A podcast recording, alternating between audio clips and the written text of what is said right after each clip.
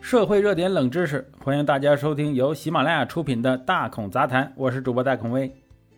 世界杯亚洲区预选赛十二强赛上有这么一支球队，他们穿着十二强最寒酸的装备，拿着十二强最可怜的奖金，踢出十二强赛最强势的表现，这就是伊朗队。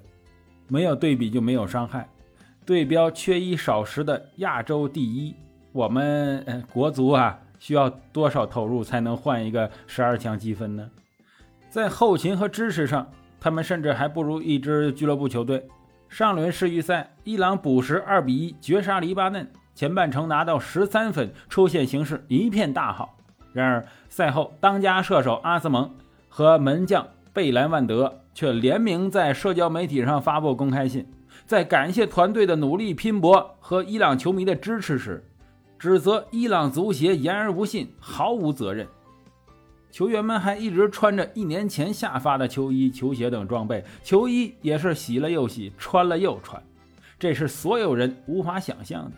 在公开信中，伊朗国脚们对日常备战自力更生吐槽不断，而在征战十二强期间，几乎所有人都对伊朗队为敌呀。客战黎巴嫩队时，伊朗遭遇了各种刁难。从训练场到酒店安排麻烦不断，但伊朗足协的官员却置若罔闻。球员们说，他们感觉国家队已经被足协彻底遗忘了。球衣不够穿已经是伊朗队的标签之一。早在2014年的世界杯，国脚们就被足协告知，啊，禁止与对手交换球衣，因为国家队的装备配额呀，啊，非常有限。而相比于一团乱麻的后勤，让伊朗国脚感到扎心的是。是足协承诺的奖金，至今仍是空头支票。四十强赛后出现，伊朗足协曾承诺给全队发放奖金，但至今也没有兑现。十二强赛原本每场赛后该发约六万美元的赢球奖金，如果出现，奖金还将翻倍。但直到客战黎巴嫩队后，五场比赛的奖金还是杳无音信。当然了，对于海外效力的阿兹蒙。哎，贾汉巴赫什、安萨法里德等人而言呢，这点小钱未必看得上眼儿。但令国脚们愤怒的是，足协的“我穷我有理”呀！伊朗足协甚至发起了反向创收的歪脑筋。近年来，凡是归队报道迟到的国脚，都会被刻以重罚，而罚款则成了足协的经费啊！看来足协真是穷的不行，估计伊朗人民呢也不怎么爱看足球，要不然为什么足协这么穷呢？不主动、不拒绝、不负责的伊朗足协，缔造的是一支无后勤、无生源、无奖金的三无球队。混乱到这种田地呀，也难怪从2011年就扎根中东、深耕八年之久的功勋主帅奎罗斯。会在两年前亚洲杯决赛输球之后，不顾球员和足协的挽留，执意决定辞职。被传欠薪许久的葡萄牙老帅离职演说意味深长：“我不亏欠这个国家和足协任何东西。”但就是这样一支伊朗球队呀，却交出了令全亚洲俯首称臣的战绩。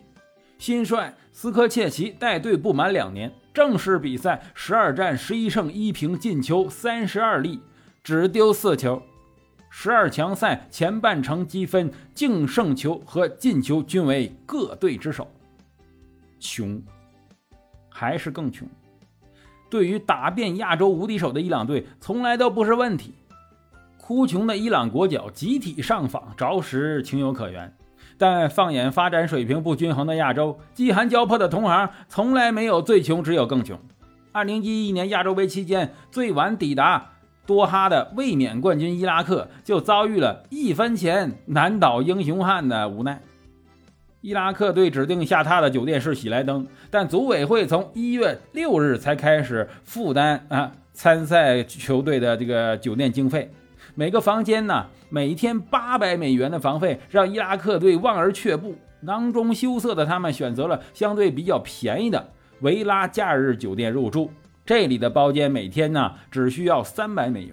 而在中超赛场，基本喝一口就扔的矿泉水，也曾是伊拉克队梦寐以求的战略物资啊。那届世界杯上，伊拉克队买不起水果，训练时只能喝到组委会提供的矿泉水。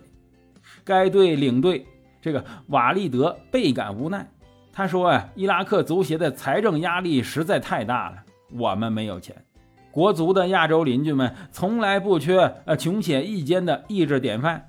记忆力稍好的球迷恐怕不会忘记四年前流离失所、四海为家的叙利亚队是如何两战国足保持不败。”硬生生让高家军和李家军先后吃瘪，以一分之差无缘附加赛的那支球队的头号射手奥马里，在国内联赛的大马士革球队效力，月薪十万叙利亚镑，折合人民币只有不到一千六百块钱。放在国内啊，毫无悬念是一个低保人员呢。而在西安击败国足后，仅拿到一千美元赢球奖的他们，只是来到当地一家不知名的商场。购买了四十九块钱一件的清仓货，哎呀，这样自降身份的采买呀，对于叙利亚球员已经是幸福到溢出了。彼时身为队长的呃马尔基萨巴赫就曾回忆球队是如何万里迢迢准备备战的。二零一四年呢，他们去马来西亚比赛，他的膝部韧带受伤了，因为坐这个经济舱啊，他的腿都伸不直。坐了十二小时的飞机，结果回到欧洲啊，必须得做手术了。这个手术让他休息了非常长一段时间，但他从来没后悔，因为他选择代表叙利亚，并不是为了钱，是希望叙利亚人民高兴。哎，他是为了国家而战，而不是为了钱而战。富还是不富啊？和球场上的表现显然没有太大关系。诚然，中国足球各级的国字号也有自己洗衣服的时代。比如，在一九九五年，职业联赛已经推行一年有余，国足与桑普多利亚展开商业比赛时，穿的仍然是一九九四年广岛亚运会的旧款球衣；而在年末奥队热身赛时，小老弟们穿的呀，也是老大哥们穿剩下的，除了号码，球衣上印的名字和球员本人完全对不上号。然而，这些上世纪发生的老黄历。呃，与之如今的中国足球啊，着实是太过遥远而模糊的记忆了。现如今呢，国足四十强赛最后四场全胜，拿到了一千两百万的赢球奖，而十二强赛每场赢球奖更高达六百万元。不过，国足五场下来只有一次摸到了这笔巨奖。我们的后勤保障大家也知道啊，那是相当的不错。但是呢。哎，我们的主教练有话说，咱们听一下。我们就像一个没家的孩子一样，在外边踢球，每天只能在自己的一个小房间里边待着，只能去球场，除了球场就是房间。这对于我们的球员来说是非常非常残酷的，非常非常非常非常非常非常残酷的。好了，感谢收听本期的大孔杂谈啊，我是主播大孔威，喜欢的话请订阅关注，咱们下期再见。